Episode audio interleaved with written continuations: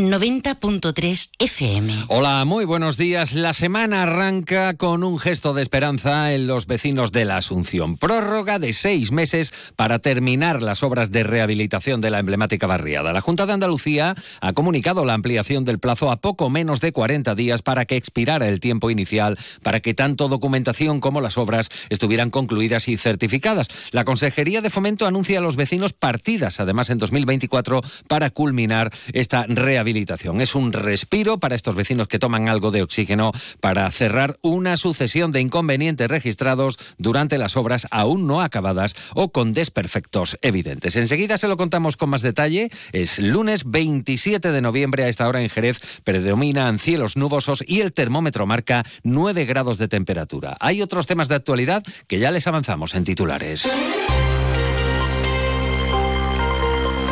Más de uno Jerez. Juan Ignacio López, Onda Cero.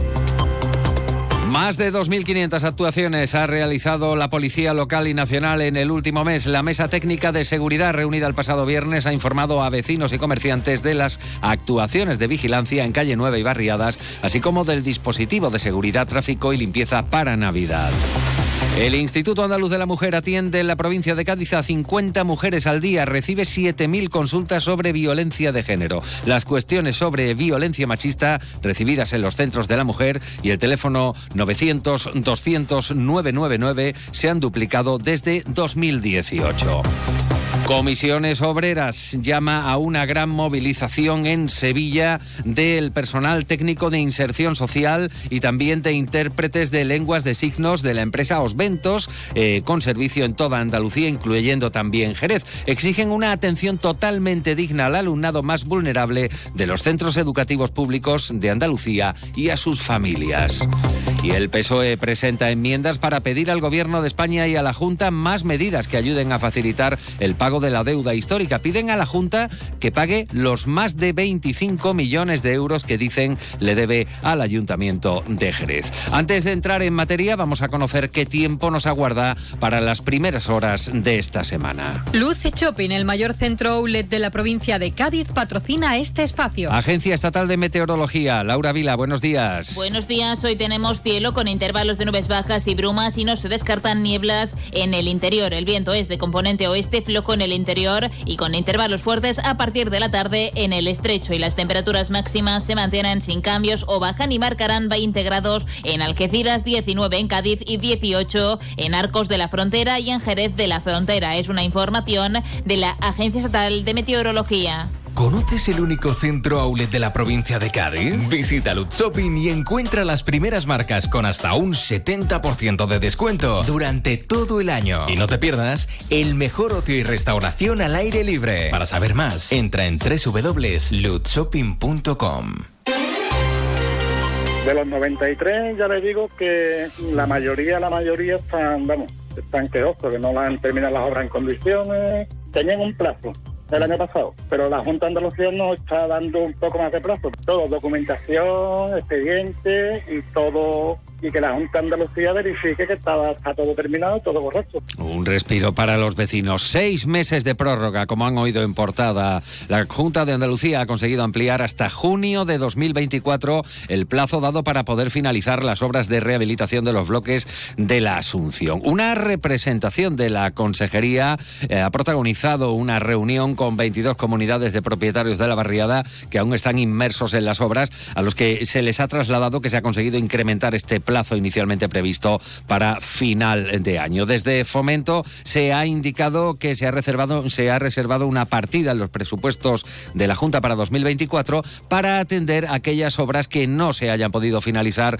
en tiempo y forma, eh, que ha sido un caso excepcional con respecto al resto de las barriadas beneficiarias de las subvenciones de la Iniciativa Territorial Integrada de Cádiz y cuyas obras de rehabilitación, a diferencia de la Asunción, se encuentran en ejecución o a punto de finalizar. La prórroga y la partida para 2024 son la fórmula que la consejera de Fomento, Rocío Díaz, anunció que estaban trabajando para arrojar certidumbre a los vecinos. Lo que ha pasado en la barriada de la Asunción es la inexplicable planificación de los trabajos establecidas por la dirección facultativa contratada por los promotores ha impedido que algunas de las empresas hayan percibido el abono de sus actuaciones y se hayan visto obligadas a abandonar las obras por falta de liquidez. Bueno, pues ahora ese mensaje de tranquilidad para los vecinos de que no van a perder las ayudas. En cualquier caso, se recomienda o se ha recomendado que, pese a este nuevo plazo, se aceleren todos los trabajos pendientes para que cuando llegue el 30 de junio no se vuelva a repetir esta situación y las obras no solo estén terminadas, sino que esté toda la documentación presentada y los expedientes completamente cerrados. Insisto, los vecinos no están solos. Cuenta con el acompañamiento de la Junta de Andalucía y nosotros vamos a estar hasta el último día de plazo al lado de los vecinos para culminar esta esperada rehabilitación de las viviendas.